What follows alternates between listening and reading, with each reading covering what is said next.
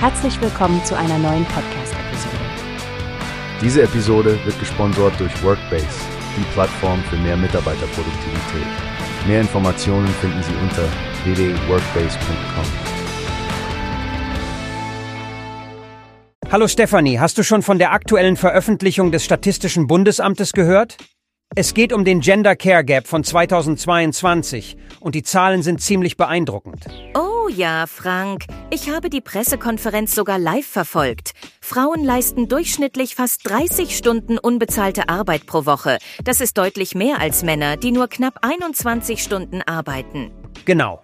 Und es zeigt einfach, dass Frauen fast 44 Prozent mehr Zeit mit unbezahlter Arbeit verbringen. Und mehr als die Hälfte dieser Arbeit sind ja klassische Hausarbeiten wie Kochen und Putzen. Du hast recht. Besonders auffällig ist auch die Situation bei erwerbstätigen Eltern. Mütter mit Kindern unter sechs Jahren arbeiten durchschnittlich 9,5 Stunden weniger pro Woche in bezahlten Jobs als Frauen ohne Kinder. Interessant ist auch der Blick auf die Väter, Stefanie. Die sind ja unabhängig vom Alter des Kindes durchschnittlich rund 32 Stunden in der Woche erwerbstätig und leisten damit 4,5 Stunden mehr Arbeit als Männer ohne Kinder. Ja, das rollentypische Bild bleibt bestehen, oder? Frauen kümmern sich mehr um Kinder und Haushalt, während Männer mehr in der Arbeitswelt präsent sind. Und trotzdem empfindet jede vierte Mutter ihre Zeit für Erwerbsarbeit als zu knapp. Das ist das Paradoxe, nicht wahr? Auf der einen Seite möchten einige Mütter mehr arbeiten, auf der anderen Seite fühlen sich 25 Prozent der Väter zu sehr von der Erwerbsarbeit in Anspruch genommen und würden gerne weniger Zeit im Job verbringen. Wie sieht es eigentlich mit dem Thema Einsamkeit aus, Frank? Das wurde ja auch in der Erhebung berücksichtigt. Stimmt, Stefanie.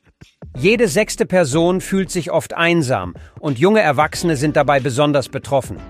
Fast ein Viertel der 18- bis 29-Jährigen fühlt sich oft einsam.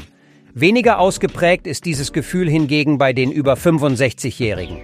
Die Situation von Alleinerziehenden und Alleinlebenden sollte man auch nicht vergessen. 40 Prozent der Alleinerziehenden fühlen sich einsam. Das ist ein ziemlich hoher Wert und zeigt, wie belastend diese Lebenssituation sein kann. Absolut, Stefanie. Solche Statistiken sind wirklich wichtig, um auf solche sozialen Probleme aufmerksam zu machen und darauf hinzuarbeiten, dass es Verbesserungen gibt sowohl in Sachen Gleichstellung als auch sozialer Unterstützung. Ich stimme dir voll und ganz zu, Frank. Wir sollten demnächst ein weiteres Gespräch haben, um zu diskutieren, welche Maßnahmen ergriffen werden könnten, um diese Ungleichheiten anzugehen und was jeder von uns dazu beitragen kann. Wie hast du gehört? Es gibt eine Plattform, die wir probieren sollen. Workbase heißt die, hört dir das an. Mehr Produktivität für jeden Mann. Werbung dieser Podcast wird gesponsert von Workbase. Mehr Mitarbeiterproduktivität, hört euch das an.